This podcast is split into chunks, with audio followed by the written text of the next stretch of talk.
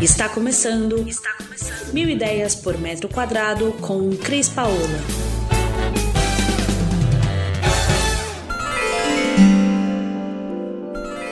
Olá, vamos falar de Feng Shui aqui?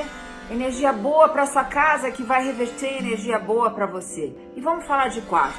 Uma das coisas importantes no seu quarto, a dica número um, mantenha a cabeceira da sua cama encostada na parede. Isso vai trazer segurança. Dica número 2. É importante você estar deitado na sua cama e ter visão da sua porta. Dica número 3. Do mesmo jeito que a energia tem que circular em cima da sua cama, ela tem que circular embaixo. Evite colocar objetos embaixo da cama, porque você vai estar bloqueando a energia que circula em volta de você enquanto você dorme. Dica número 4. Tenha na cabeceira da sua cama uma imagem de um casal, seja escultura, seja uma foto sua e do seu amor, para que você reforce o seu relacionamento.